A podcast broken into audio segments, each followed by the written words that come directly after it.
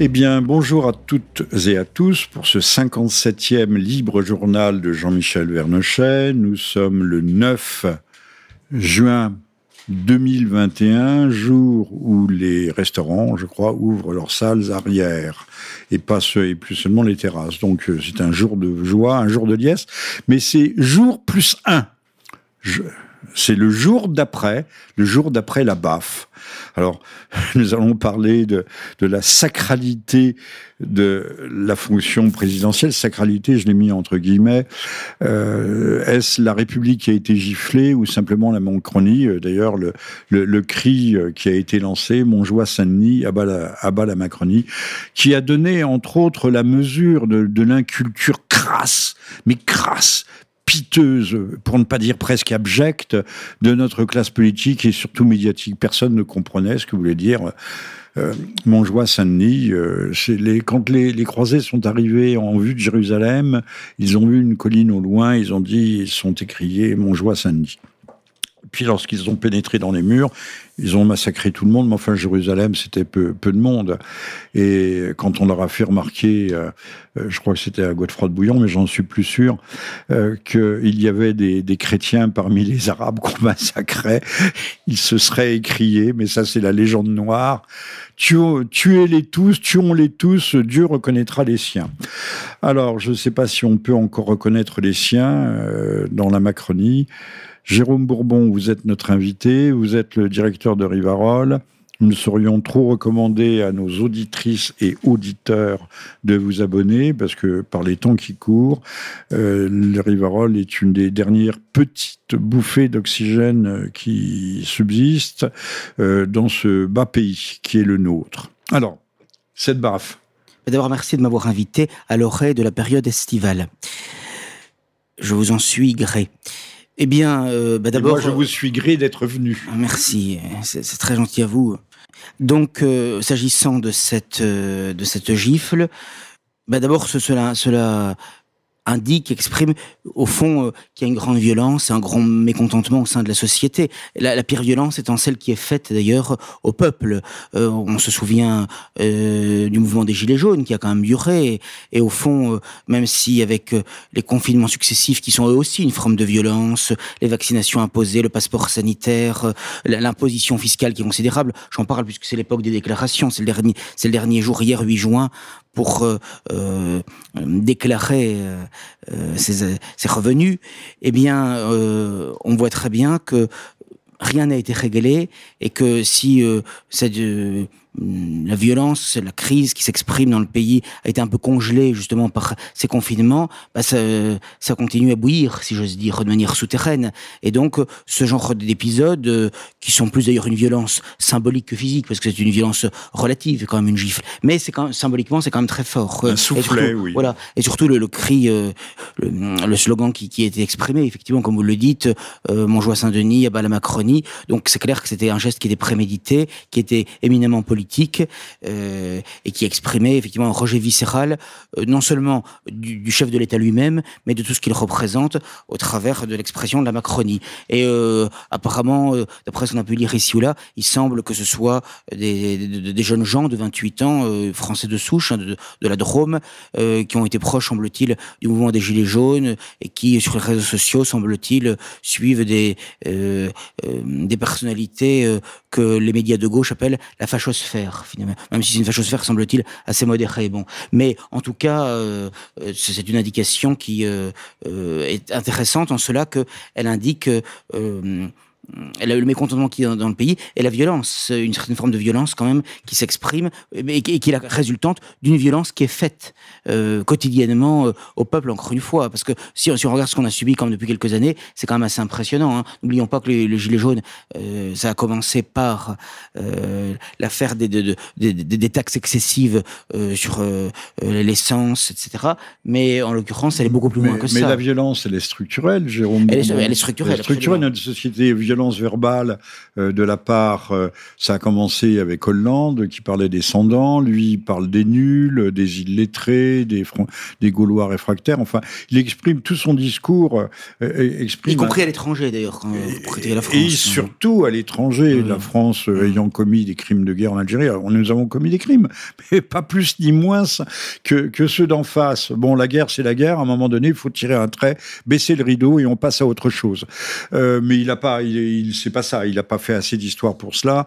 Euh, violence, on parlait des gilets jaunes, violence faite aux gilets jaunes. On en a estropié combien des, des mains arrachées, des, des gens énucléés. Et là, c'était pas une simple gifle là. Et, et là, c'est pas une simple gifle. Ça, ça reste à demeure, ça reste à vie.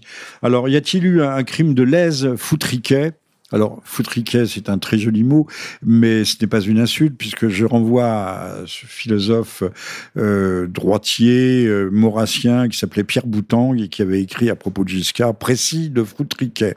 Doit-on respecter un homme, d'ailleurs, qui qui reçoit des, des, youtubeurs et qui fait le guignol avec eux, le pitre euh, à l'Élysée, ou rappelons la brochette de Transqueer qui le 21 juin 2018 euh, tout le monde, Hilar euh, euh, se déhanchait, se traitait de, de, eux-mêmes. Hein, ils disaient nous sommes des pédés-nègres. C'est euh, disait aussi la France. Bon, enfin tout ce que l'on peut imaginer. Et, et là, notre ami Monsieur Macron était joasse au milieu de de ces de, de, ces gens qui sont ce qu'ils sont et sur lesquels, en eu égard aux évangiles, je ne porterai aucun aucun jugement. alors nous sommes au pays de Descartes et le pays de Descartes veut que nous exercions euh, notre droit au doute méthodique. Et le doute méthodique, je, reviens à, notre ami Mélenchon qui euh, euh, s'est fait étrier par la presse parce qu'il avait exprimé l'idée, enfin la possibilité qu'à chaque événement électoral, à chaque échéance, il puisse, puisse être associé une forme de psy-op, d'opération psychologique, de coup tordu, de meurtres euh, ou d'événements. Bah, là, euh, ça donne raison à M. Mélenchon qui a été traîné dans la boue, puisqu'on peut se poser, et certains se posent vraiment la question, euh, cette gifle est arrivée à point nommé d'espace de mise en scène? Bah, il, est, il, est, certain que depuis un certain nombre d'années, ce sont toujours dans les campagnes électorales. vous, me direz, en France, on est en campagne électorale permanente puisqu'il y a des élections quasiment chaque année, même parfois plusieurs dans l'année. Mais il est vrai quand même que c'est souvent dans la dernière ligne droite des campagnes électorales euh, qu'il y a ce genre de choses. On se rappelle Papivoise, effectivement, en 2002. En 2012, la Fermera, vraiment quelques semaines seulement avant le premier tour. En 2017, c'était encore plus proche de l'échéance. C'était quelques jours seulement, quelques heures seulement même avant le premier tour de l'élection présidentielle. Et euh, on voit, et même en 2015, je veux dire, tous les événements qu'on a eu, Charlie Hebdo, puis après le Bataclan, le Bataclan, c'était quand même moins de trois semaines avant les élections régionales. Bon. Et donc, euh, on peut effectivement s'interroger sur ces coïncidences pour le moins euh, surprenantes. Alors, s'agissant de Mélenchon, et il y en a eu d'autres. Il y en a, eu beaucoup d'autres notamment la crise des Gilets jaunes. Tout à fait, oui, c'est exact, oui. Euh, notamment en Alsace. Oui. Mais euh, s'agissant euh, de Mélenchon, pour lequel évidemment nous n'avons aucune sympathie, qui est gauchiste, immigrationniste, franc-maçon, anticlérical, antichrétien, et qui a fait toute sa une grande partie de sa carrière politique au Parti socialiste. Hein, il a été sénateur socialiste ou, député européen socialiste en tout pendant une vingtaine d'années.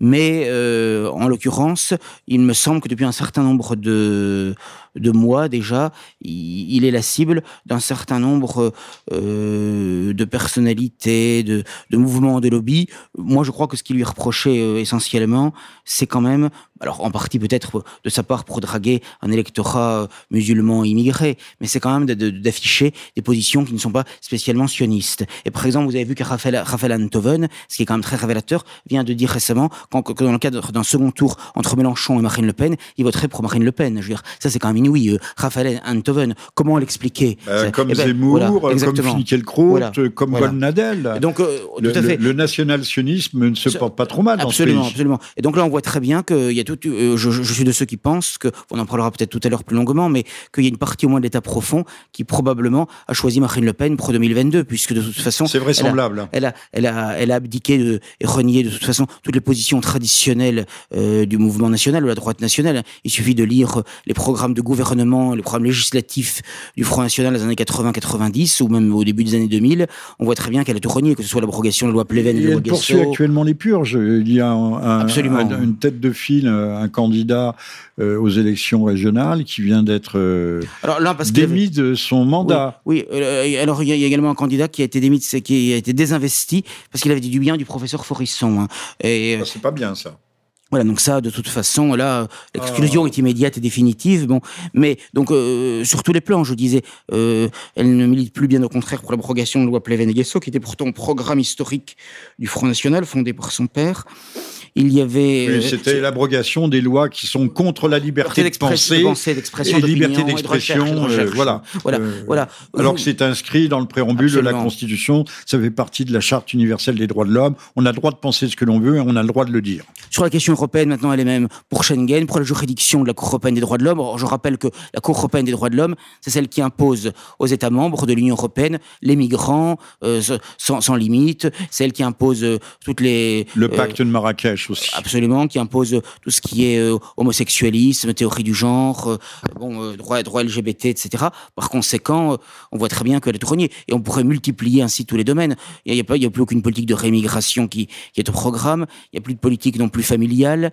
puisqu'elle maintenant elle est pour l'avortement, pour le Pax, pour le mariage homosexuel, qu'elle n'entend pas. Sans même parler, Jérôme Bourbon, patron de Rivarol, sans même parler de remigration, il y a quand même un, petit ménage à faire. On accueille 400 000 immigrés par an, 200 officiels, 200 clandestins. Personne ne repart ou presque. Certains, bien sûr, transitent par la France et essayent de s'embarquer pour la, la, perfide Albion.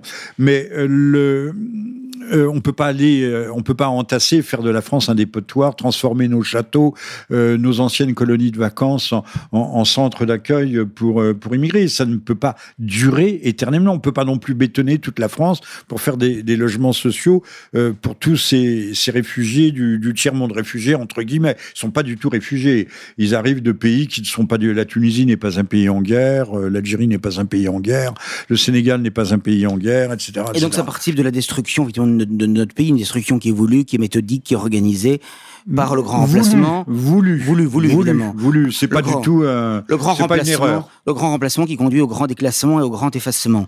Bon, mais euh, jolie formule. Voilà. Mais quoi qu'il en soit, euh, pour en revenir un petit peu à Mélenchon, oui, je, je, euh, on voit d'ailleurs qu'il est la cible, euh, comme nous le sommes nous aussi, bien plus encore que lui évidemment, mais il est un peu la cible d'un certain nombre de, de milieux communautaristes sionistes, que ce soit la Ligue de défense juive, Balance antisémite et d'autres. Et donc je suis pas du tout étonné que aujourd'hui, même la l'ICRA l'a plusieurs fois attaqué, ou d'autres organisations de cet acabit.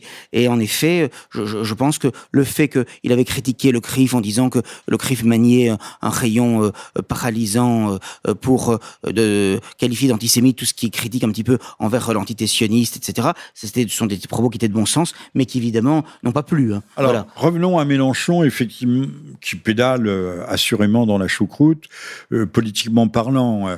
le étrange coïncidence. Mélenchon dénonce euh, la possibilité d'incidents, voire de meurtres au moment des, des échéances électorales. Et là, il y a cette claque qui arrive, ce pourquoi on peut légitimement euh, se poser une question euh, était-ce une, bouffe spontanée? Je rappellerai que pour Hegel, Friedrich Hegel, le grand inspirateur, le grand théoricien de l'État comme fin de l'histoire de l'État prusse et le grand inspirateur de Marx, l'argument c'est la gifle. Bah, c'est vrai que la gifle est un argument, en tout cas un, argument symbolique. J'ajouterais que quelques minutes avant l'arrivée de Macron, les télévisions avaient euh, interroger des, spectateurs, enfin des la claque euh, qui avait été réunie. La claque, c'est ceux qui sont qui doivent applaudir. Et on avait interrogé ce, jeune homme ou cet homme jeune, et on lui avait demandé quelle était sa, tendance euh, politique. Il n'avait pas répondu. On voyait il avait répondu anarchiste. Alors, on a peut-être des anarcho-royalistes aujourd'hui, euh, pourquoi pas C'est tout, à fait original.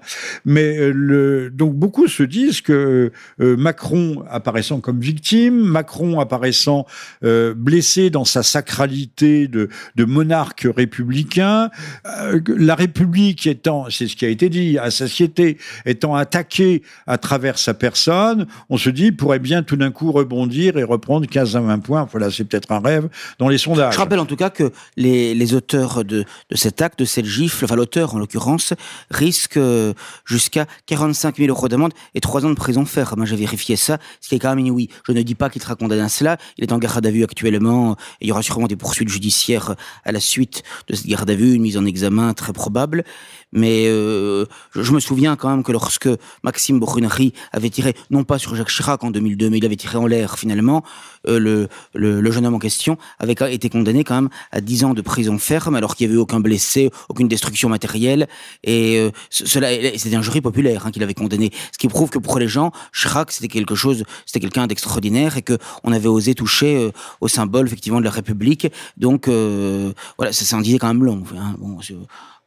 Alors que ce sont des destructeurs et des démolisseurs, euh, tous les gens qui nous oppriment et nous dirigent. Euh, N'oubliez pas que la justice n'est pas tendre pour euh, les gens qui sont désignés, et vous allez voir qu'il est important de, poursuivre sur ce point, sur ce thème précis, n'est pas tendre pour ceux qui, même s'ils sont des victimes, alors je pense à Esteban condamné à 8 ans et 5 ans pour Samuel, qualifié d'ailleurs de skinhead, c'est-à-dire autant dire de, de hooligans, de voyous, pour s'être défendu contre euh, euh, contre leur agresseur, qui malencontreusement a fait une mauvaise chute, ce qui arrive dans ce genre de, de rix, et, et on, est, on est décédé, on est mort. Mais ce sont donc ceux qui sont agressés dans ce pays qui aujourd'hui sont euh, condamnés le plus lourdement. Et encore, la peine a été euh, réduite en appel euh, au grand scandale de ces, de ces gauchistes, qui ne sont pas, comme M. Mélenchon, obligatoirement des islamo-gauchistes.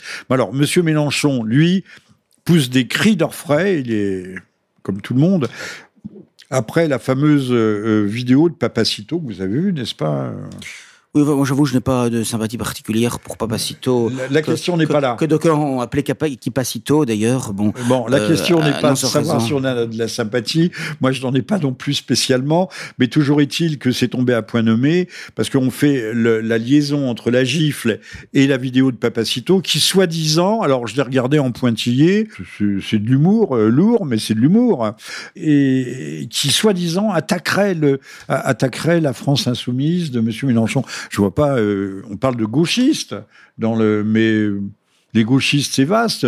Euh, Monsieur Mélenchon a-t-il la prétention de rassembler sur sa personne euh, toute la contestation de gauche ou d'extrême gauche? Ça semble extraordinaire. Non, mais je pense quand même que euh, Papacito, qui est quand même très proche de valeurs actuelles, de, des milieux, disons, euh, droitards et sionistes, euh, je, si vous voulez, je, je, je pense, euh, je ne pense pas forcément donc, que... proche de M. Zemmour, voilà, proche tout à de. M. Donc, donc, je pense que l'attaque contre les, les éléments autour de la France insoumise, je pense que ce n'est quand même pas un hasard pas autour de la hein. France insoumise, il parle de gauchistes oui, dans enfin, la vidéo. Ah. C'est les journalistes qui parlent de, de, Mélenchon et de la France insoumise. Ouais, enfin, en général, les gauchistes en France, c'est quand même plutôt dans, dans ce secteur-là qu'ils sont situés. Bon, mais de toute façon, je, crois que s'agissant de Papacito, qui avait euh, refusé euh, euh, d'exprimer la moindre compassion lorsque Rissen avait été en prison, hein, en disant que, en laissant entendre clairement que c'était bien fait pour lui. Bon, finalement, moi j'avoue que je pas tellement envie de défendre ce personnage. Mais il s'agit pas de le défendre, Jérôme Bourbon.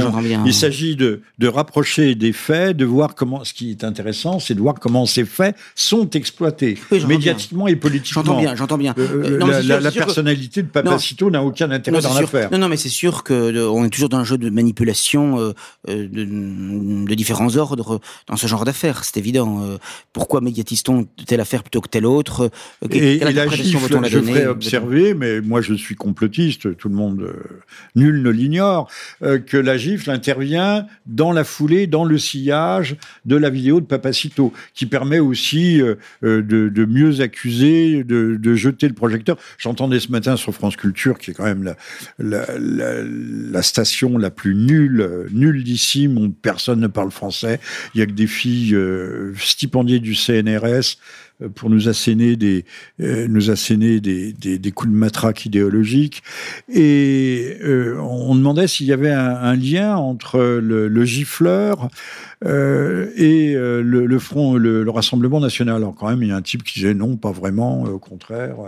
Euh, là aussi, on essaye de tirer euh, sur la. J'ai vu que Marine Le Pen a, tout de suite jugé inadmissible le, la gifle reçue par Macron. Euh, peut-être que si elle est à l'Élysée, elle craint aussi peut-être elle un jour de subir des soufflets, je ne sais pas de ce type. De tels outrages. C'est pas impossible. Donc peut-être qu'elle se prémunit en quelque sorte par avance. Et, vous, Monsieur Bourbon, vous désapprouvez cette cette bouffe? Laquelle Ben, paf, une ah, bouffe, ah, c'est du méridional. Hein. À l'égard de... Vous savez, je, je, je, je, euh, je ne m'exprimerai pas sur la question. Je ne suis pas vraiment favorable à toute forme de violence, quelle qu'elle soit. Euh, Alors, parce qu'on a parlé, on a parlé d'ultra-violence. Au moment même, nous y reviendrons peut-être tout à l'heure, euh, un gamin se fait poignarder par... on se fait poignarder maintenant dans les écoles, dans les cours de récréation.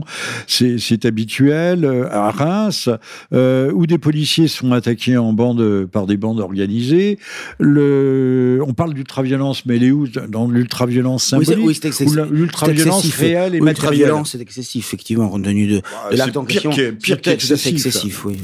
Bon, on essaye de dire... Alors, un mot, un dernier mot peut-être sur la, la sacralité du, du, pouvoir, de l'institution, mais on ne peut respecter que ce qui est, respectable. respectable. Absolument, tout à fait. Donc, euh, monsieur, au fond, à mes yeux, monsieur Macron euh, à récolter ce qu'il avait semé. Et je préfère l'onction sacrée à l'onction populaire, parce que on voit très bien que les, chefs de l'État qui se sont succédés euh, n'ont conduit que la France à la tombe. Alors, euh, également, tous ces faits qui sont, euh, au demeurant, euh, anecdotiques, qui n'ont qu'un intérêt très restreint, qui sont une petite vague qui va recouvrir une autre vague et effacer les traces de pas sur la plage, parlons, et qui viennent masquer, cacher les véritables grands sujets de, de, de, réflexion et les véritables défis que rencontre notre époque.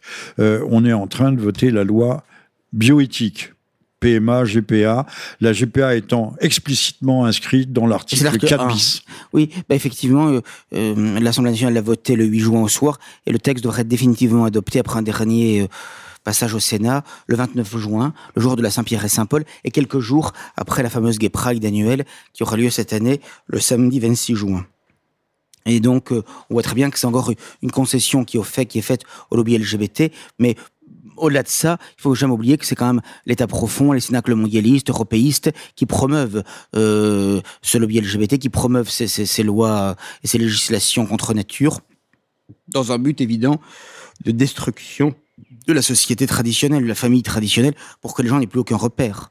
Euh, et maintenant, ça fonctionne énormément, y compris dans les écoles. Hein. Il faut, en avoir tout à fait conscience puisqu'il y a toute une série de groupes homosexualistes qui viennent maintenant dans les dans les collèges, dans les lycées, comme les déportés finalement, euh, comme comme d'autres oui, lobbies. Oui, oui, voilà, c'est exactement les mêmes méthodes hein, finalement. Oui, des transsexuels, des drag queens. voilà, ça. Donc euh, et, et, maintenant s'opposer à cela, eh bien ça n'est plus possible parce qu'on nous dit c'est de l'homophobie qui est un délit puni par la loi, comme euh, bah, comme le révisionnisme, comme comme le prétendu racisme.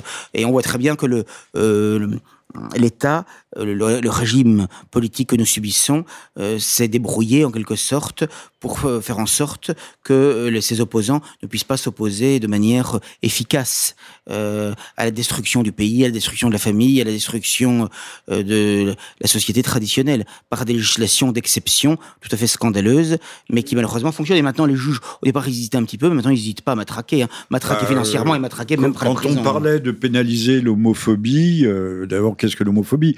Alors tout est devenu homophobie. C'est entré par effraction dans la loi, bientôt peut-être, euh, bientôt dans la, dans la Constitution, pourquoi pas. Euh, le, mais Le, ça, condamnant l'homophobie, ça condamne le, fait, simple fait de désapprouver ou de ne pas être d'accord.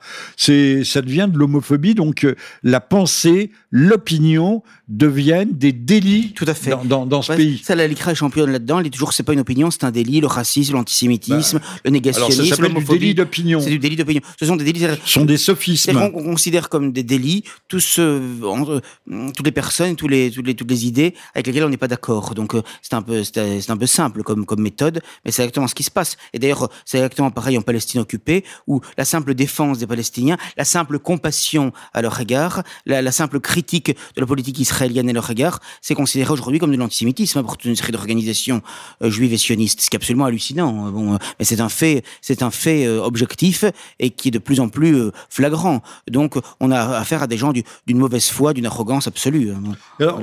Il faudrait tout le monde utilise le mot de progrès, mais sans mettre de guillemets. on nous dit c'est un progrès, le progrès social, mais où est le progrès là-dedans? Quel progrès? Traditionnellement, la gauche se faisait appeler euh, par l'expression le parti progrès ou les forces de progrès. Et en fait, on voit très bien que ce progrès, c'est un progrès qui conduit au chaos et à la ruine, en fait. Hein.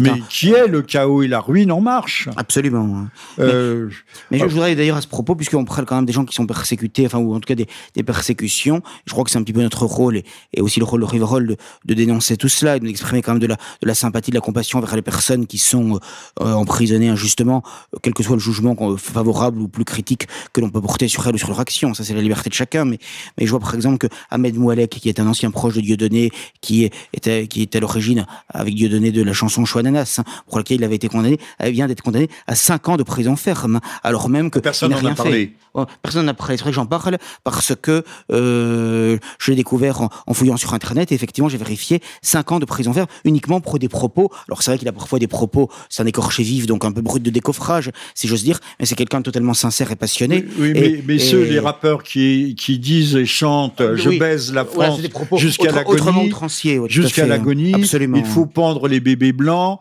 Euh, c'est littéral, hein, ce n'est pas une invention de ma part. Euh, Ceux-là, au contraire, euh, ont un blanc-seing. donc, c'est de l'art, c'est de l'art. Donc je veux exprimer ma, sympathie, ma compassion, euh, c'est qu'à ses proches, parce que c'est abominable le sort qui lui est fait, 5 ans de prison ferme, mais il n'est pas le seul dans ce cas-là, même a un des, des, des plus condamné. Mais il y a eu donc euh, également euh, Rémi Daillé, alors lui c'est en Malaisie, hein, euh, qui, quel que soit le jugement qu'on porte sur le personnage, sur son action positive ou plus critique, je ne veux pas rentrer là-dedans, c'est pas la, la question n'est pas là. La question c'est de dénoncer toute forme de répression. Et c'était quelqu'un de manifestement tout à fait sincère. S'il n'avait pas été, il ne serait pas en prison aujourd'hui, ainsi que toute sa famille. Hein, son propre bébé qui est retenu à l'ambassade de France à Kuala Lumpur et il risque de, longues années de prison alors qu'il n'a rien fait. Hein. Sa famille dormant sur le béton, donc c'est la mère de famille, euh, un, garçon de, 16 ans, l'autre de 9 ans, je crois, et un, bambin d'un an, et elle-même est enceinte, et dormant sur du béton. Pardon Enceinte de six, mois, dormant sur du béton nu. Preuve soit dit en passant que le fait d'aller à l'étranger n'est pas une garantie absolue de liberté, de tranquillité et de d'immunité en quelque sorte, puisque finalement euh, euh, il est évident que euh, c'est sous la pression des autorités françaises que Rémi Daillé était mis en prison. L'histoire du visa qui avait expiré, ça c'est un prétexte évidemment, et on, peut craindre une extradition en tous les cas. le fait qu'il n'existe pas. une extradition, mais en tous les cas le fait qu'il soit ramené en France. On peut le maintenir en prison de durablement. Ouais. du, durablement, ou l'expulser, ou l'expulser vers la France, voilà, où, sans doute il sera attendu par l'administration pénitentiaire à la sortie de l'avion. pas me dire que le guet d'Orsay est étranger à ce type de mesures. C'est évident, c'est évident. Hein, alors que le consul, il y a un mandat d'arrêt international contre le, le hein. consul, honte, honte aux gens du guet d'Orsay pour cette euh, pour cette, euh, ces, manœuvres de, de, de basse politique de ses basses œuvres en fait, politiques. Ce qui, lui, ce qui lui reprochait surtout, c'est d'avoir fait toute une série de vidéos aujourd'hui censurées, appelant au renversement populaire et pacifique de la République française, c'est-à-dire à une forme de coup d'État. Et... Je ne sais pas si c'était pacifique. Hein. Oui, il disait, il disait que c'était pacifique. Bon, euh, c'était peut-être pour que ça passe mieux. Mais en tout cas, euh, ce qui est sûr, c'est que... Euh... Non, puisqu'il appelait les militaires à un coup d'État. les coups d'État, c'est rarement totalement pacifique. C'est vrai, mais enfin, cela dit, quoi qu'il en soit, c'est évidemment ça qui lui a été, euh qui lui au fond reproché finalement. Puisqu'il y a quand même toute une série de gens quand même qui le, qui le soutenaient, puisque les gens en ont assez de ce régime. Et euh... Alors on a dit que c'était un imposteur, qu'il participait à une à des manœuvres de déstabilisation. Oui, moi je, ne le crois pas personnellement, mais enfin je veux pas rentrer là-dedans puisque c'est un élément qui divise nos milieux. Je, je ne suis, je suis là pour unir et non pas pour diviser. Donc euh, voilà. De toute façon, les faits sont là. Les faits sont là. Mais encore une fois, si, je pense qu'il ne serait pas en prison. Sa famille dormait sur le béton. euh, la France s'est détournée de lui et euh, encore une fois, la, la, la gifle, la, la, gifle de Macron permet d'escamoter tout ce genre de... Non, mais j'ai donc j'ai parlé de, de Rémi également, mais en, donc en prison pour, pour longtemps, mais il est d'autres personnalités également qui risquent la prison. Dieudonné, qui le 23 juin euh, saura si la cour d'appel pour une affaire fiscale le condamne à nouveau à la prison ferme. Je rappelle qu'en première instance, il avait été condamné à deux ans et qu'il organise le 26 juin, le jour même de la Gay Pride, la dernière édition de son bal des quenelles également, où je me rendrai d'ailleurs, euh, où je tiendrai un stand Rivarol, parce que c'est en plus c'est la dernière édition, je pense que c'est important d'y être, parce que je crois qu'il a demandé l'asile politique à la Turquie, où il compte s'y installer durablement. Et on, Alain Soral, on le sait, est en Suisse, à Lausanne, Vincent Renoir à Londres, et on sait qu'il y a un office qui le traque ouvertement, un office euh, pour contre les crimes de haine, alors que, à ma connaissance, Vincent, qui est la gentillesse même, n'a connu aucun crime et n'a absolument pas haineux contre quiconque, pas même contre ses persécuteurs. crimes, crimes contre la pensée sont les plus graves, les plus graves des crimes. Oui, puisque le, le, le, le, délit de révisionnisme ou pire de négationnisme n'existe pas au Royaume-Uni. Donc on a inventé un crime de haine. Le, système est, est, extrêmement, euh, extrêmement bien rodé. Sans un prêt de Boris qui au Japon, de, de Stéphane Blake également en Turquie, et on pourra en citer d'autres. La liste n'est certainement pas exhaustive. Et, donc, et, puis ici aussi, Johan Livernet, quand même, qu'il faut citer, qui est en prison alors même qu'il a une santé extrêmement fragile, il a de gros problèmes cardiaques, il doit être opéré ces jours-ci, il, il, risque à tout moment la mort subite, et les juges n'ont tenu aucun compte pour une obscure affaire privée, euh, mais en réalité... C'est un prétexte. Qui est un prétexte, une machination, et il semble bien que soit, soit pour livres. Du, comme pour l'affaire de la petite Mia, effectivement, alors qu'on parle d'enlèvement, alors que c'était une restitution à sa mère à la demande de sa mère biologique, euh, donc ça n'est pas du tout un enlèvement d'enfant dans un but de torture, de pédophilie, de pédocriminalité, ça n'a rien à voir. Mais on joue sur les mots pour essayer de faire peur au public. Prise au grand public, d'otage. Voilà. Donc euh, c'est une opération certes risquée, sans doute rocambolesque, mais qui dont l'intention était droite et qui en tout cas euh, ne, justifie, absolument pas euh, les peines de, de, de, prison à perpétuité dont il est menacé et donc je crains euh, qu'il ne les exécute réellement. Et d'ailleurs, je crois qu'il a euh, lancé, commencé une grève de la faim, mais je pense aussi beaucoup à lui, à sa famille, parce que il faut pas oublier quand même que tout cela, euh, ça amène souvent des destructions de familles, ça amène des des, des, des, des souffrances terribles. Alors je sais bien que lorsqu'on est opposant d'un régime, on ne peut pas s'attendre à recevoir des fleurs, c'est normal. Hein. Si on n'est pas capable de subir ces souffrances, il faut faire autre chose, euh, faire son jardin. Jérôme, je vous imagine en prison. Mais mais cela dit, ça vous ferait maigrir. Oui, j'y pense beaucoup, oui, tout à fait, oui. Ma femme serait contente, elle serait enfin débarrassée de moi, non, je plaisante, mais, mais, mais en l'occurrence, euh, non, non, mais effectivement. Alors, euh, d'ailleurs, vous n'en êtes pas prison, si loin que ça. Euh, Hervé Rissen a raconté comment, combien c'est difficile, la oui, prison. enfin, oui, oui, la prison moderne, mais enfin, faut pas non plus exagérer, exagérer. Euh, Rissen était peut-être fragilisé euh, psychologiquement, euh, il s'est peut-être senti abandonné, enfin, que sais-je. Euh, nous, on ne va pas non plus entrer dans les détails euh, qui ne nous concernent pas. Alors d'ailleurs, vous feriez bien de, de, de, prendre garde, cher, euh, cher Jérôme Bourbon. Je rappelle que vous êtes le directeur de Rivarol, auquel euh, je suggère, je suggère tous nos, toutes nos auditrices et auditeurs de s'abonner.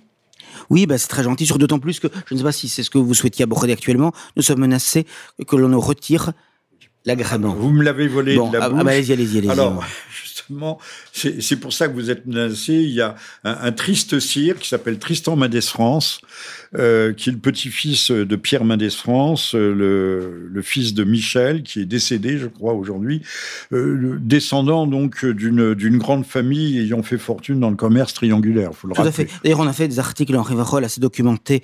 Rivarol 3475, daté du 9 juin 2021. On peut le trouver en kiosque ou le commander par internet sur notre site rivarol.com. Vous verrez, on, verra, on voit, euh, il y a tous les tous les noms, les prénoms qui sont donnés, les dates, etc. Vous verrez. Bon, on le voit très bien. triangulaire, c'est la traite Voilà. négrière. Ah, c'est hein, ça, c'est ça, exactement. Et on comprend pourquoi finalement, on comprend mieux pourquoi finalement, rappelez-vous, lorsque Dieudonné, alors qu'il était encore dans le showbiz, qu'on le voyait encore à la télévision, etc., n'a pas compris pourquoi au départ, et c'est ce qui l'a amené à, à réfléchir et à évoluer, euh, comme il l'a dit lui-même, c'est-à-dire qu'il voulait faire un film justement sur et contre la traite négrière, un petit peu à l'image de, de, de, de, ce qu'ils font sur la Shoah, etc. Voilà. Et finalement, il s'est rendu compte euh, que ça n'était pas possible, qu'il n'avait pas les financements qui lui avaient été promis, qu'il n'avait pas les, les Euh, ouvertures qui lui avaient été faites, tout simplement et pour parce cause, que ça gênait un certain nombre de cause. gens. C'est bien. Et là, il a commencé à comprendre qu'il y avait un problème. Alors, revenons euh, à Tristan Oui. Mendès France, Oui. qui lui demande euh, à Madame Bachelot, euh, qui est sortie de son Covid post-vaccinatoire, euh, demande que soit retiré son agrément de presse à Rivarol, c'est-à-dire de facto une interdiction institutionnelle. Vous n'aurez plus de carte de presse, Jérôme. Voilà. Alors, C'est très, très, très vilain. Vous ne serez plus journaliste. Alors, euh, oui, ça, ça mérite peut-être quelques développements. Donc d'abord, il faut savoir que Rivarol ne perçoit pas et n'a jamais perçu d'aide directe, c'est-à-dire de subventions. Il faut savoir que chaque année, le, le, le, gouvernement, le ministère de la Culture plus précisément, euh, distribue une manne de plusieurs centaines de millions d'euros à différents journaux. Alors l'Humanité, Libération sont ceux qui en perçoivent le plus, mais même le quotidien présent, par exemple, euh, ce qui d'ailleurs en dit long, euh, reçoit plusieurs centaines de milliers d'euros d'aide directe. Euh, et d'ailleurs, il est évident que si on a un journal véritable d'opposition, on ne peut pas recevoir d'aide directe de l'État, c'est évident. Donc nous n'avons jamais reçu ni sollicité. D'ailleurs, si on nous l'offrait, on le refuserait pour rester indépendant, mais ça risque pas d'arriver évidemment. Donc on n'a jamais reçu d'aide directe de l'État. En revanche, depuis sa création, comme la quasi-totalité des publications imprimées, j'ai la quasi-totalité, quasi-totalité, il y en a quelques-unes qui sont artisanales, donc qui ne, demandent pas, il y a un dossier administratif à remplir, mais en général, lorsqu'on remplit le dossier, notre parution est régulière et suffisamment ancienne en kiosque, il n'y a aucun souci pour l'obtenir. Ce n'est pas une question, ce n'est pas un jugement politique, c'est purement administratif. C'est ce qu'on appelle la commission paritaire des publications et agences de presse, la CCPAP, et donc depuis l'origine, Riverol a toujours bénéficié, ça permet, euh, je, je serai rapide, de, bénéficier de taux de TVA un petit peu réduits et surtout de tarifs postaux allégés. Et là, c'est intéressant pour les abonnements. Hein, sinon, ce serait extrêmement euh, dispendieux ou ruineux. Euh, donc, c'est cela. Et donc, euh, chaque, chaque tous les cinq ans, moi, je suis occupé du dossier. On a un renouvellement euh, automatique qui pose aucun problème. Sauf que, depuis déjà un certain temps, Tristan Mendes France fait campagne pour que nous soit retiré cet agrément, ce qui est une façon, comme vous le dites très bien, de nous, de, de nous tuer finalement. Mais au lieu de dire, ce qui paraîtrait peut-être un petit peu, un peu, un peu violent, un peu trop direct, de dire, il faut interdire Rivarol, ce que font un certain nombre de sites juifs, hein, comme Balance Antisémite, LDJ, eux, ils prennent pas de pincettes, il faut interdire euh, définitivement et immédiatement Rivarol. Bon, et mettre en prison son directeur, euh, donc euh, au, au, moins c'est clair. C'est Christian Madarson, c'est un homme d'influence. Voilà, Je rappellerai, quand M. Macron s'est trouvé à Kigali pour présenter, pour, pour parler des responsabilités de la France dans le, les massacres de 93-94, enfin de 93 au Rwanda, Mendes France exigeait qu'il demande pardon qu'il se mette à genoux comme absolument. il a fait en Algérie. C'est un, un, très proche aussi de Caroline Forest, dont il s'occupait euh, de son site internet, de son magazine pro-avortement qui s'appelle Pro-Choix. Euh, il est à fond pour la... C'est progrès, hein, voilà. progrès. Il est à fond pour la PMA, pour, pour toutes, enfin, euh, homosexuels, PMA pour les lesbiennes. Donc, il est vraiment euh, très mauvais à tout point de vue, euh, très engagé dans tous les combats pernicieux. Et évidemment, c'est évidemment aussi un militant sioniste. Et je pense aussi que les articles que l'on a fait ces derniers temps pour défendre les Palestiniens contre l'entité sioniste, euh, avec des termes quand même très très forts. Je pense aussi que c'est la profondément indisposé.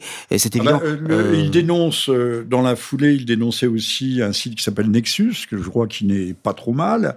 Mais le pire de tous, c'est vraiment Rivarol. C'est la bête à abattre. Mais bien sûr, parce qu'il nous reproche d'être, pour reprendre cette expression, négationniste, raciste, antisémite, antisioniste. Bon, mais en réalité, euh, nous sommes un journal politique. Vous avez qui... tous les défauts du vieux crapaud. Voilà, nous avons toujours rempli toutes nos obligations réglementaires, administratives, fiscales euh, sociale, mais euh, en réalité, euh, on voit très bien que c'est une façon détournée, hypocrite et pernicieuse de tuer ses adversaires politiques, et surtout des adversaires politiques Puis de semer une graine, de semer une graine, de, oui, de, de lancer un petit coup de sonde. Oui, voilà, il en fait. appelle à Bachelot, et tout on sait fait. que pourquoi ne pas faire des concessions et faire plaisir à telle ou telle faction dans la dernière année, la dernière ligne droite avant les présidentielles. Tout à fait. Donc puis, à un moment donné, six mois avant les présidentielles, le, le coup près peut tomber. Absolument, et en plus, il faut bien comprendre que dans ce genre d'opération, euh, c'est toujours, ce sont toujours des opérations qui, qui vont crescendo, qui sont graduelles. C'est-à-dire que dans un premier temps, on va nous dire, bah, il est scandaleux qu'un journal dit négationniste, antisémite, etc., euh, puisse bénéficier de l'agrément la, de, la commission paritaire. Mais euh, demain, on nous dira, mais il est scandaleux qu'un journal pareil puisse être vendu, distribué, exposé en kiosque. Et d'ailleurs, il y a quelques années, je me rappelle qu'il y avait eu des, sites de, délation qui avaient fait campagne pour qu'on soit plus en kiosque, notamment qu'on ne soit plus vendu dans les dans les monoprix. D'ailleurs, le, la direction de Monoprix avait malheureusement euh, accepté, ce qui pendant un certain temps on n'était plus dans les Monoprix et on, on ne l'est que partiellement, je crois encore aujourd'hui, que dans certains et pas dans tous. Bon, mais en l'occurrence, on, peut nous dire ça. Et après-demain, on pourrait nous dire, mais euh, que finalement, même par abonnement, ce n'est pas acceptable parce que ce n'est pas au facteur, au préposé de distribuer une, littérature dite négationniste. Je rappelle qu'en 2002, le facteur Besancenot, c'était à l'époque en 2002 où se présentaient plusieurs candidats d'extrême gauche. Il y avait Besancenot et il y avait la Guillet. Besancenot Renaud le postier et, et, la Guillet la timbrée. On disait il y a le postier la timbrée. Bon, bon, mais ce que je voulais dire fondamentalement, c'est qu'en 2002, Besancenot avait, avait, fait, avait dénoncé le fait que les, les, les, facteurs, la poste, soient obligés de distribuer le, matériel électoral du Front National. Bon, je juge raciste. terminait souvent à la poubelle, ou dans un fossé, ou dans un égout, ou dans une décharge. Donc, si vous voulez, c'est crescendo. Ça peut être demain la vente en kiosque qui peut être mise en cause, la, vente par abonnement, puis l'interdiction pure et simple du journal. On voit très bien, comme vous dites. Mais ça s'appelle la démocratie, ça s'appelle la liberté d'expression et, tout le reste. Euh, c'est quand même, mais ceci dit, il n'y a pas que des imbéciles dans l'entourage euh, présidentiel ou au gouvernement. Il y a des gens qui savent très bien qu'il faut des abcès de fixation, Rivarol en est un. Euh, on contrôle ses, abonnés, donc on sait qui. On contrôle rien du tout, mais bon, disons, disons. Non, mais quand on, on, contrôle, on, sait ce qu'on écrit. On a, des listes, et, et, surtout, c'est que dans la vitrine démocratique, il fallait, comme il y a eu autrefois euh, Radio Courtoisie, mais même rôle, même fonction, il faut résiduellement qu'il y ait des abcès de fixation pour l'opposition idéologique. C'est sinon la vitrine n'est plus démocratique elle s'affiche ouvertement pour ce qu'elle est, c'est-à-dire un, système totalitaire euh, déguisé ou masqué. Oui, mais si les propos sont quand même trop radicaux, la ligne trop intransigeante, ça peut quand même représenter une gêne à un moment donné. Euh, Alors, croyez-vous que euh, notre ami Yvan Benedetti risque aussi d'être dans le collimateur prochainement, parce qu'on ne parle pas beaucoup de lui, mais il est fichier S, Yvan Benedetti. Bah, moi aussi, je suis fichier S. Hein, Pardon? Moi aussi, je suis fichier S. On été rendu compte quand j'étais ah, allé ah, une fois en Grande-Bretagne en 2018 et, et donc pour c'est mieux que la Légion d'honneur. Pour prendre le bateau pour aller euh, au Royaume-Uni, eh bien, euh, ça a été très compliqué. Euh, j'étais avec mon épouse et mes enfants et, elle allait au retour et, finalement mon épouse excédée d'attendre a dit mais qu'est-ce qui se passe? C'est quand même pas normal. Et là le policier a dit oui que j'étais fiché S et d'ailleurs voilà bon bah, ce sera un titre de gloire de plus si j'ose dire que je pourrais endosser non pas la Légion d'honneur arborer arborer mais, à votre, votre moi qui n'ai jamais commis euh, aucune violence dans ma vie, euh, mais bon, voilà. Oui, mais les violences de la pensée sont les pires, c'est bien connu. Alors, puisqu'on parle de, violence de la pensée, euh, il y a un sujet quand même qui est très important, qui est totalement escamoté, euh, caché, occulté. C'est que dans la foulée de, des deux tribunes des militaires, militaires euh, à la retraite, militaires d'active, de ces dernières semaines qui ont fait grand bruit, mais dont on ne parle déjà plus, un officier parachutiste que je présente, mais on est commandant d'une compagnie, on peut être capitaine et commandant d'une compagnie, prend, a pris la parole sur un site qui s'appelle Galia Delhi. Et vous allez c'est important, évoquant ouvertement la cinquième vague qui est celle, qui serait celle de la guerre civile. Alors, provocation les uns, comme d'habitude, comme pour Dayep, dont nous parlions à l'instant, psy, psyops et organisation, euh, opération psychologique pour les autres. Euh, mais il a publié cette très longue analyse que je vous recommande de lire sur Galia Delhi et euh, qui résonne assez juste. D'ailleurs, euh, dans mon entourage, un certain nombre de militaires euh, de, de, haut rang aussi, d'hommes qui sont restés très intellectuellement opérationnels, ont, ont bien noté l'intérêt de, de, de, cela. Alors ça me fait penser d'ailleurs une provocation donc pour les uns, mais à, à Argou tout le monde a oublié le colonel Argou, euh, un nouvel Argou qui en 74, au moment où Raspail publiait le, le, Camp des Saints, avait publié un livre qui lui avait valu euh, les foudres du pouvoir gaulliste. C'était la, la décadence, euh, la décadence, l'imposture et la tragédie.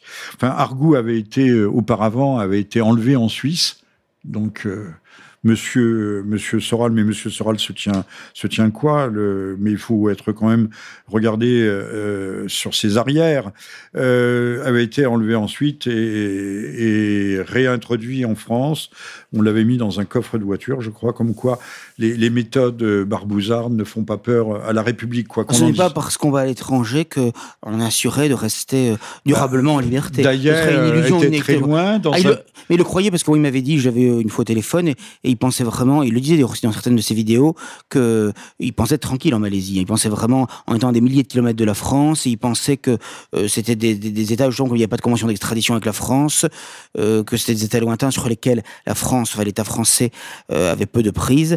Mais je crois que c'était malheureusement une illusion. Les faits l'ont démontré. le Quai d'Orsay a suffisamment de, de capacité, je pense, d'influence pour pouvoir euh, arriver à ses fins, s'il le désire vraiment, surtout sur ce genre d'État. Sur le Japon, c'est peut-être un petit peu plus difficile. C'est pour ça que Boris Lelay peut-être est un petit peu plus en sécurité, encore que sur le long terme, on ne sache jamais ce qui peut arriver. Mais pour des, des pays comme la Malaisie, moi je suis pas du tout surpris euh, qu'il puisse y avoir une efficacité euh, des, pressions euh, du Quai d'Orsay. Argou écrivait en 74, publiait La décadence, l'imposture et la tragédie.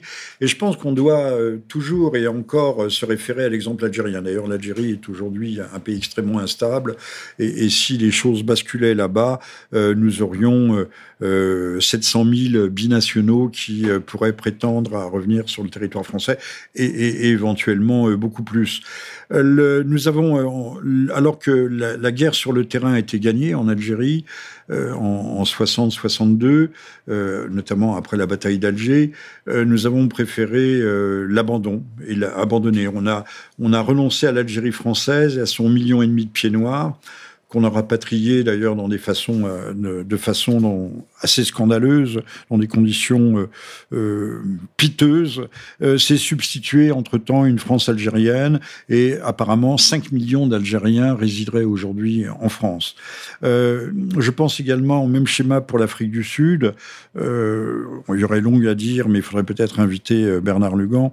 royaume qui était le royaume et le fief des grands diamantaires anglo-hollandais, euh, son sort était scellé lorsqu'elle abandonna la Et la haine anti-blanche règne désormais au sein de ces élites qui veulent, disent, euh, euh, un blanc, une balle un blanc, une balle. Ça, on n'en parle pas assez. Et Notamment le, le, martyr des fermiers blancs en Afrique du Sud, sur lesquels il n'y a jamais de reportage télévisé, jamais, pour lesquels il n'y a pas d'association de défense, pour lesquels euh, on en, ce ne sont pas des réfugiés euh, que l'on accueille euh, sous nos latitudes contrairement euh, à tous les prétendus réfugiés, y compris les réfugiés climatiques maintenant aujourd'hui ou économiques. Et euh, effectivement, dans des dans des dans des dans des souffrances atroces. Là, on parle souvent à, à travers du mot barbarie, mais là, en l'occurrence, euh, il y a une véritable barbarie qui elle n'est nullement dénoncée. Jamais, jamais elle est tue. cher Jérôme, du temps de de l'apartheid donc du, du pouvoir blanc. Euh, il y avait à peu près 2000 morts par an. C'était dans les conflits entre Kossa et Zoulou. Et ce sont les Blancs qui s'interposaient dans C'était une politique de développement séparée, mais euh, les, les, Noirs ne voulaient pas sortir d'Afrique du Sud. Ils voulaient y entrer. parce ils, voulaient y entrer parce qu'il y a un développement économique. Ils y entraient massivement. Voilà, massivement. voilà, une qualité de vie qui était, qui était globalement meilleure euh, qu'ailleurs. Et aujourd'hui, nous avons une guerre civile euh, permanente avec 20 000 morts dans, les, dans des affrontements intercommunautaires. Euh, en Afrique du Sud, on, passe, on est passé de 2000 morts à 20 000. Il faut bien comprendre que l'idéologie dite antiraciste, dite et plus, plus on avance dans le temps, plus c'est évident, est une machine de guerre qui consiste à détruire euh, toute civilisation finalement, toute nation euh, civilisée, toute, toute famille traditionnelle, toute morale traditionnelle, et, euh, et ne conduit qu'à la ruine, au chaos euh, et, et, au pire, au pire, aux pires exactions, au pire, au, au pire crime. Il faut bien comprendre que c'est véritablement une crime, un, un crime contre l'humanité, contre et contre la civilisation des crimes contre l'humanité, des crimes tout contre entière, la... tout on, entière. on parle toujours des crimes contre l'humanité des crimes contre la paix. Euh, on a beaucoup parlé, a beaucoup dénoncé ça dans, dans Nuremberg ou Terre Promise. Mais en fait, les véritables crimes contre l'humanité, les véritables crimes contre la paix, contre la nation, euh, euh sont ceux que nous vivons aujourd'hui et qui se déroulent sous nos yeux impuissants. Alors, l'abandon de la Rhodésie a conduit à la destruction de, de l'Afrique du Sud et à sa prospérité, même si ça reste une puissance euh, continentale.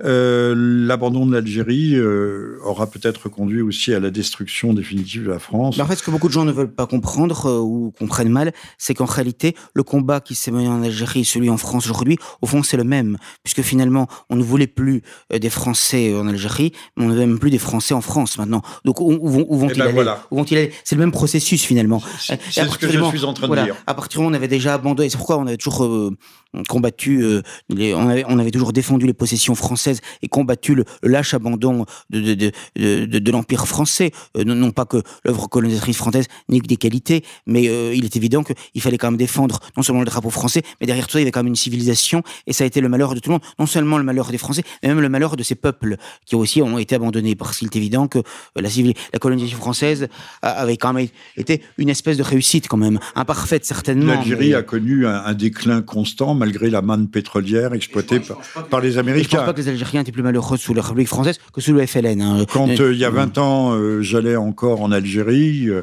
les anciens me disait à quel point il regrettait la présence française et l'ordre. Euh, il y a une petite trentaine d'années, Alger la Blanche était devenue euh, misérable, lépreuse. On ne trouvait du pain dans les boulangeries qu'une ou deux heures par jour.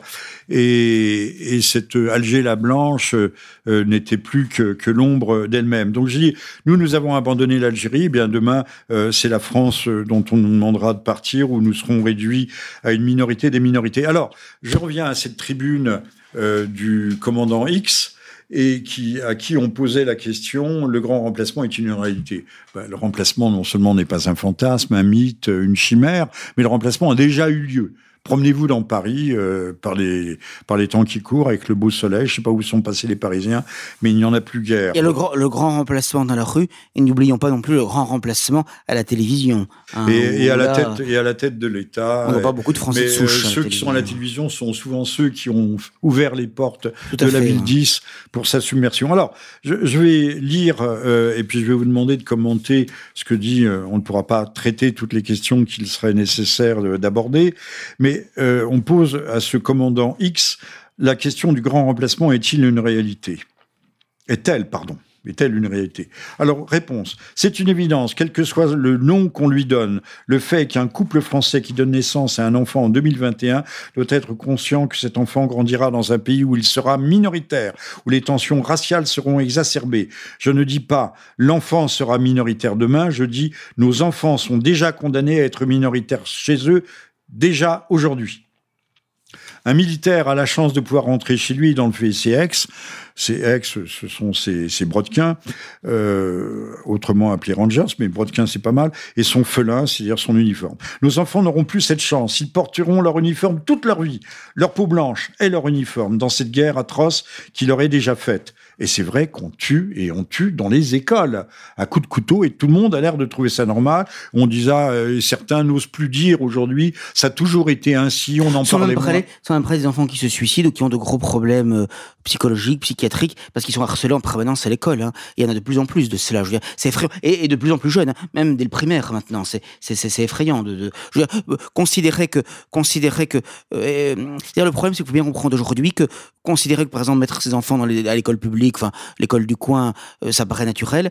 c'est de la paresse intellectuelle que de penser qu'ils seront bien dans ces écoles-là. De la même manière que penser qu'il faut aller à l'hôpital pour se soigner, c'est de la paresse intellectuelle. Souvent, on est bien mieux de pas aller à l'hôpital que d'y aller pour guérir avec tout ce qu'on peut attraper, les maladies nosocomiales, la façon dont on est soigné. Donc euh, on est aujourd'hui tellement dans une société qui repose sur euh, le, le, le désordre, sur l'inversion, sur, sur le désordre organisé.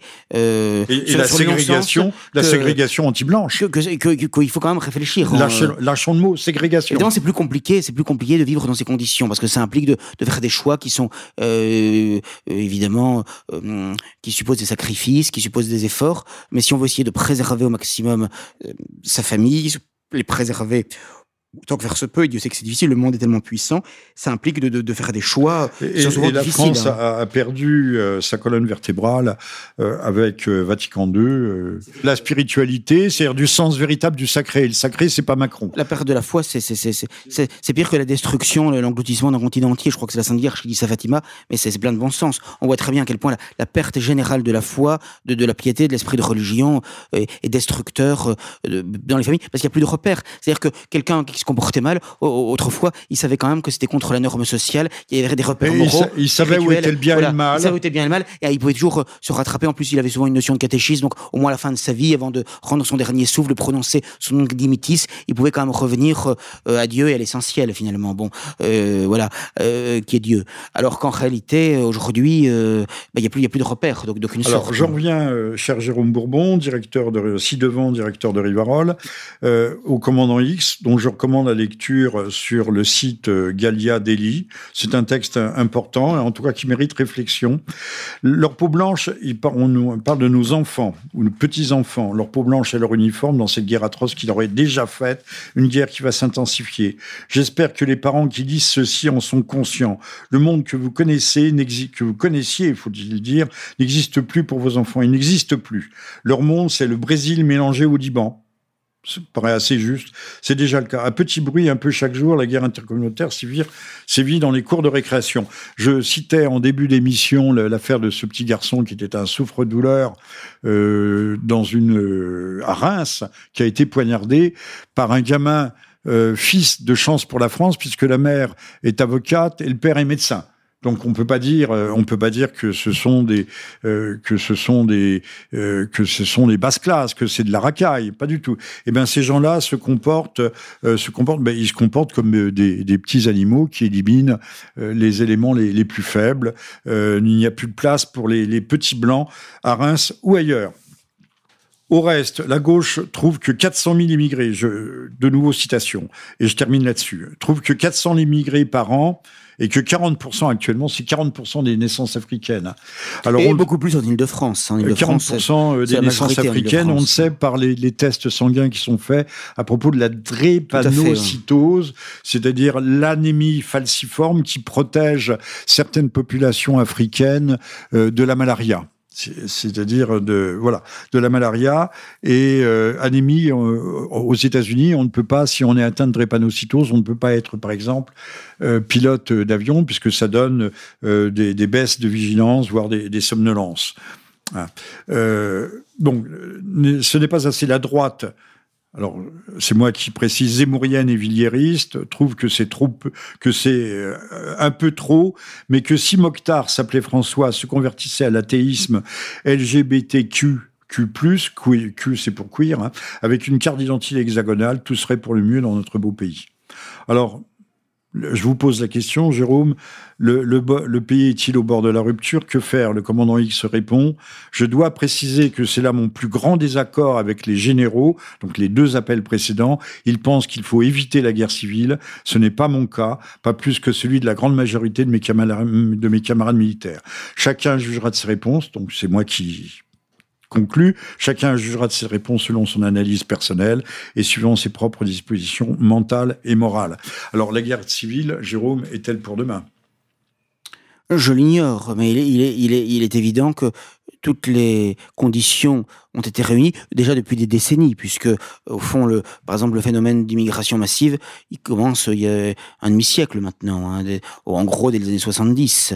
Euh, il n'a cessé de, de s'accroître depuis, et on, on constate d'ailleurs que toutes les lois de destruction de la famille de la nation, comme par hasard, elles datent hein, euh, globalement de cette époque, fin des années 60, début, milieu des années 70. On a le sentiment que en quelques années, toutes les mesures ont été prises. Évidemment, ça prend un petit peu de temps pour qu'on se rende compte euh, qu'elles aient tous leurs effets, mais on se rend compte euh, à quel point tout cela, comme a été voulu, concerté, que ce soit les lois sur l'avortement, les lois sur le regroupement familial, même les lois, la loi euh, dite Rothschild, Pompidou-Rothschild de 73, on voit très bien que toutes ces lois de destruction euh, de la nation, de la famille, de l'économie, l'endettement massif que, cela impliquait, c'est quand même étrange que tout cela date de la même période et que ça touche quand même tous les pays européens, tous les pays occidentaux, qui sont tous confrontés finalement à une forme de collapsus, à une forme de, de ruine et de chaos qui est évidemment voulu, euh, puisque euh, sinon on aurait pu depuis longtemps faire marche arrière, alors qu'au contraire on va toujours plus loin. À vous entendre, on pourrait penser d'ailleurs que le,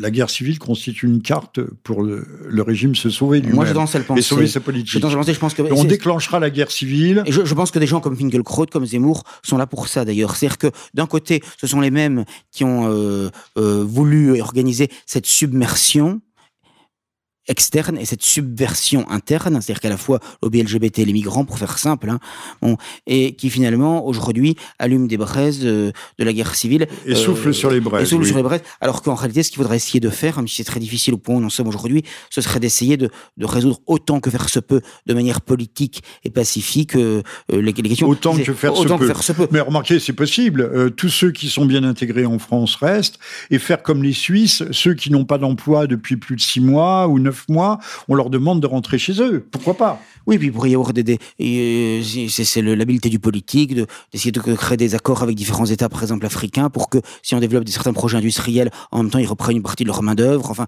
euh, il y aurait toute une série de, de, de, de, solutions. des gens qui ont été formés en France chez eux, ça permettrait aussi peut-être euh, un transfert de savoir-faire et donc, un coup de euh, pouce au développement. Ça, c'est le propre de, de, l'intelligence, de l'habileté du politique de, de, faire cela. Et on peut très bien faire ça de manière intelligente et, et pacifiée. C'est sans doute difficile, mais c'est l'habileté, la finesse du politique. Or, c'est pas du tout ce vers quoi on s'oriente aujourd'hui. Alors, pensez-vous, puisque vous venez de citer euh, Monsieur Zemmour, Zemmour, je l'ai vu hier soir, avait un très très beau costume euh, bleu-gris clair avec une très belle. C'était plus le même homme. Alors, on dit, on annonce que Zemmour va être candidat, sachant que, euh, et là l'hypothèse est intéressante, si Le Pen ne se présentait pas, et c'est vrai qu'il y a, comme pour dans le cas Fillon, qui sera un cas bis repetita, il y a l'épée de Damoclès des procès. Oui, enfin, elle ne peut pas être inéligible d'ici 2022. Hein. Euh, non, mais on peut. Euh, Fillon n'était pas inéligible et pourtant on l'a zigouillé, euh, on l'a Oui, mais je pense que je pense que dans l'affaire Fillon, ça touchait de près les Français parce que l'histoire des costumes, de d'avoir fait un emploi fictif à sa femme, si vous voulez, les gens, ça les touchait parce que ils se sentaient concernés en quelque sorte. Ils comprenaient. Tandis que l'histoire du Parlement européen, c'est lointain, etc. Donc j'ai pas l'impression que c'est beaucoup de prise sur sur les Français. J'achève, j'achève. Donc si Le Pen, et apparemment c'est une hypothèse qui est prise en compte par les grands instituts institut de sondage, je ne citerai pas lesquels, ni l'homo du pont Gnangnan, non, le gay, je n'aurais pas dit dire homo, le, le gay du pont Gnangnan, euh, Zemmour serait crédité de 17% au premier tour. Vous croyez que ça suffira, que les forces qui, qui peuvent le soutenir, euh, parce que ce serait un candidat de diversion, évidemment, au premier tour. Oui, j'ai beaucoup de mal à croire euh, personnellement à ce que euh, à l'hypothèse sur laquelle Marine Le Pen, aussi. l'hypothèse sur laquelle Marine Le Pen ne se présentera pas. Ça, j'ai quand même beaucoup de mal à y croire parce qu'en plus, il me semble que oui, elle, mais on elle, peut tellement de gage, elle donne tellement de gages au système que je vois pas tellement en quoi ce serait une menace. Même une éventuelle élection, le système se reconstituerait sur ses bases. Donc, je ne vois pas tellement en quoi ce serait un problème pour l'État. D'ailleurs, Attali, qui il y a quelques années avait dit que c'est une femme qui succédera à Macron, a précisé sa pensée le mois dernier en mai en disant qu'il pensait que Marine Le Pen l'emporterait Or, on sait que les propos d'Atali sont souvent prophétiques depuis 40 ans, prophétiques le plus souvent pour le pire, hein, puisqu'il avait prophétisé l'élection de Macron, le fait que, que, son premier Premier ministre serait Édouard Philippe, il avait prophétisé euh, l'euthanasie il y a une quarantaine d'années, toute une série d'autres choses. Donc, je pense et, que... Et les pandémies. Voilà, les pandémies, etc. Donc, tout à fait, les pandémies. Donc, je pense que...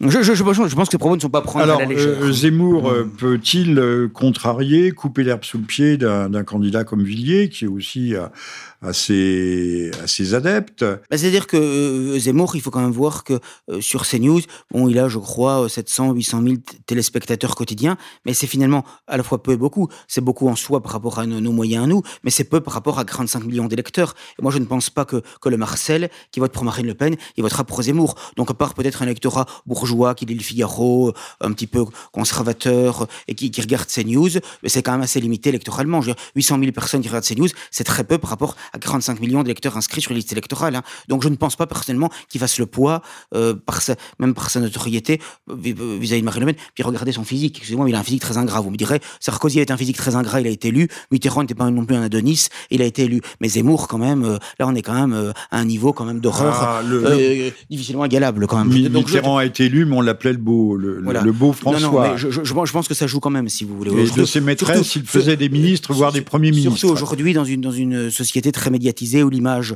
compte énormément. Euh, et puis, ce ne sont pas les mêmes qualités que d'être un, polémiste, un débatteur, un journaliste, euh, et de, de, se présenter à une, dans une campagne électorale. Donc, je, je, moi, je ne suis pas sûr que, que, que ça. Moi, je voyais ça sous un autre angle, savoir euh, affaiblir la, affaiblir la, les, les, positions de Madame Le Pen en contrariant. C'est possible, c'est une hypothèse qui est possible. Les, une hypothèse qui est possible. En multipliant les, les candidatures de, de, diversion et d'affaiblissement en nombre de, en nombre de suffrages. C'est possible, mais moi, je suis de ceux qui pensent qu'il y a une partie, au moins de l'État profond, qui est sans doute favorable à ce qu'elle accède à l'Élysée. D'abord parce qu'elle a une incompétence totale, ainsi que son équipe qui n'a absolument pas de qualité. Il y a une époque au Front National où il y avait quand même un certain nombre de personnalités de qualité, sur le plan intellectuel, qui avaient des diplômes, qui avaient une capacité, surtout qui avaient des convictions. Ne parlons pas de diplômes, mais des capacités ouais, des capacités, des capacités, des convictions. Aujourd'hui, c'est le, c'est, le néant, c'est la cage aux folles. Bon. Donc, euh, en l'occurrence, ça, ça ne représenterait en aucun cas un danger pour le système et de, et de trucs à la tournier. Et de surcroît, finalement, ce serait tellement, à mon avis, calamiteux que finalement l'extrême droite, tout tendance confondue, puisque les gens le grand public fera pas la différence, hein,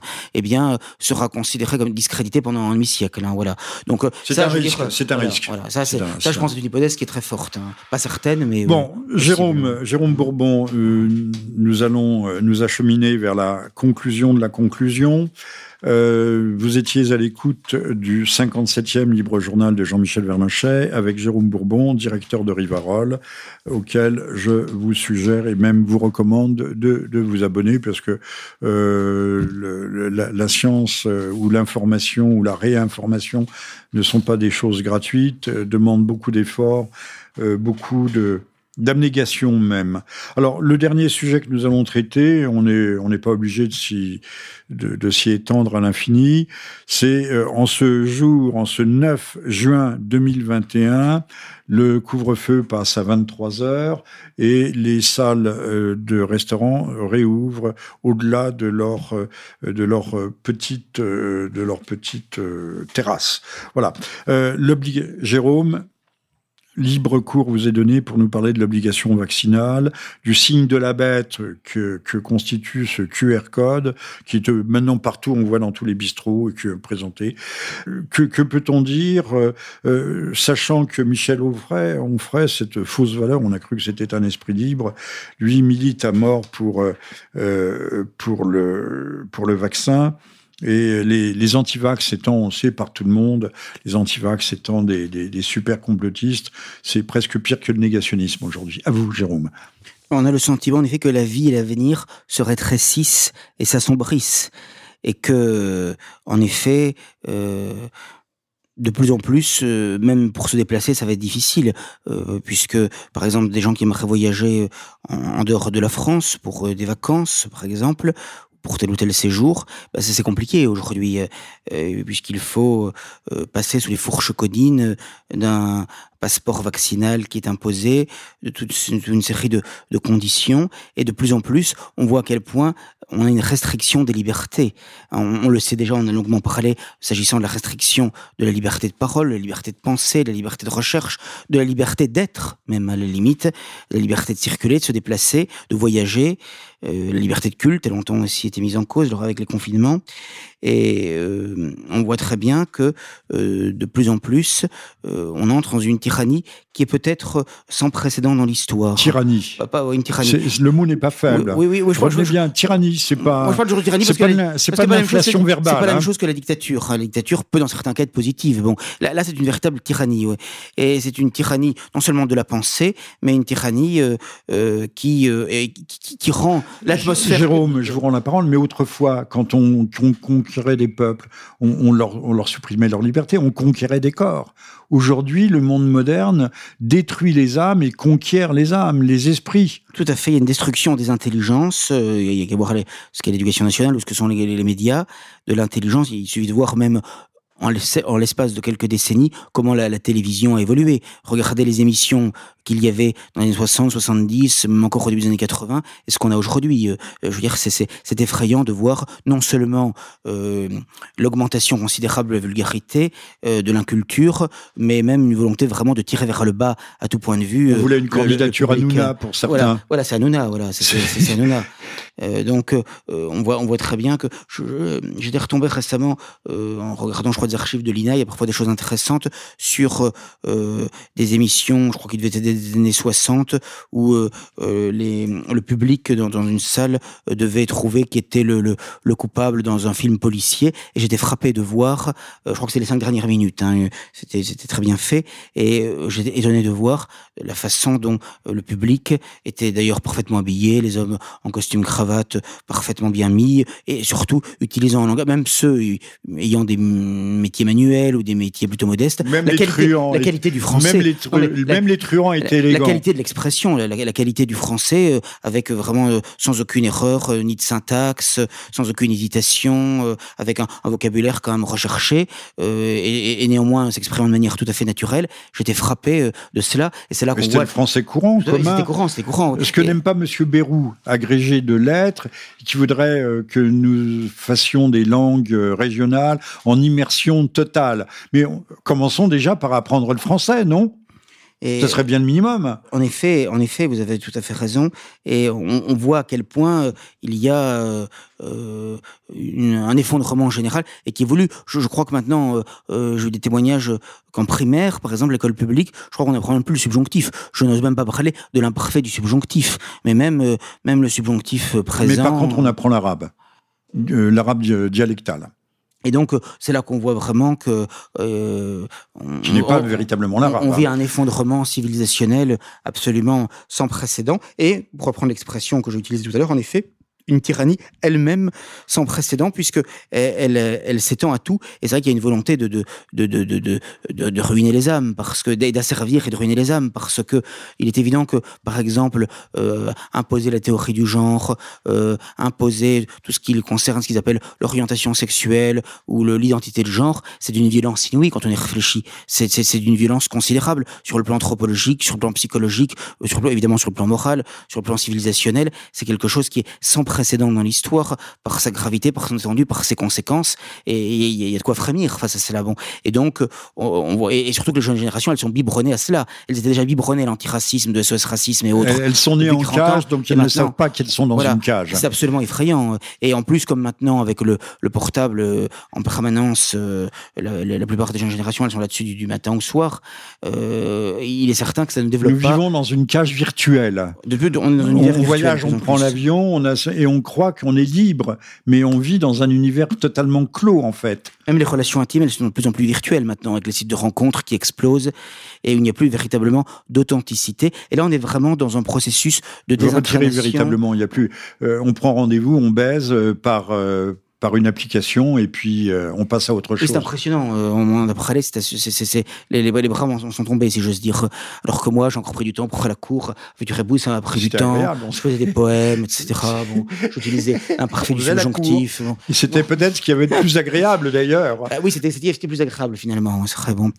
Euh, parce que, comme dit l'adage, euh, l'amour rend aveugle, le mariage rend la vue. Mais fondamentalement. J'espère que votre épouse n'écoutera pas ce, en trêve de ce menu propos. Non, mais faut bien, faut bien aussi un petit peu essayer d'intéresser les gens. J'utilise des procédés à peine honnêtes pour essayer d'élever leur attention qui, au bout d'une heure, doit commencer euh, à disparaître ou à s'estomper. Bon, mais trêve de plaisanterie. Non, s'agissant euh, de, euh, de, de la tyrannie que nous subissons, oui, elle est, elle est, elle est de plus en plus manifeste. Et comme vous dites, on est vraiment dans le, dans le monde du virtuel. Et c'est pourquoi il faut aussi lutter contre cela par une forme d'authenticité, d'authenticité du langage, d'authenticité des relations humaines, d'authenticité des convictions, de fidélité à ses principes de fidélité à, ses positions. La vérité nous rendra libre. De quête, de quête de la vérité, voilà, de quête de défense de la vérité, en essayant de faire son devoir et en sachant que, surtout si on est croyant, on sait qu'on a un ange gardien, on sait que euh, on a euh, toute une série euh, d'aides au, ciel et que si nous faisons notre devoir, la providence de toute façon sera là pour nous aider et ne pas nous laisser tomber. Et ça, il faut en être vraiment convaincu. Espérons. Ça sera votre dernier mot, Jérôme? Oui, maintenant je vais aller voir Roland Garros. Oui, euh, la, GPA, je pensais, puisque vous parliez de la ruine des âmes, euh, Rabelais, celui, l'homme de la dive bouteille, des moutons de Panurge, de Panurge et ses moutons, euh, qui était médecin, mais qui était aussi prêtre, avait parlé, avait dit, il faut retenir plus que jamais cette très belle sentence, cette belle formule, science sans conscience. Et que ruine de l'âme. Merci Jérôme. Ben, Jérôme, euh, on vous dit à très bientôt. À très bientôt, j'espère, si Dieu veut. Continuez euh, votre combat. À tous. Et, et, et au les cœurs. Et au les cœurs. Et puis, il faut taper euh, rue des Forts. Père, Père garde-toi à gauche, Père, garde-toi à droite, mais ne renonçons pas au combat. À très bientôt. Merci encore. Montjoie, Saint-Denis.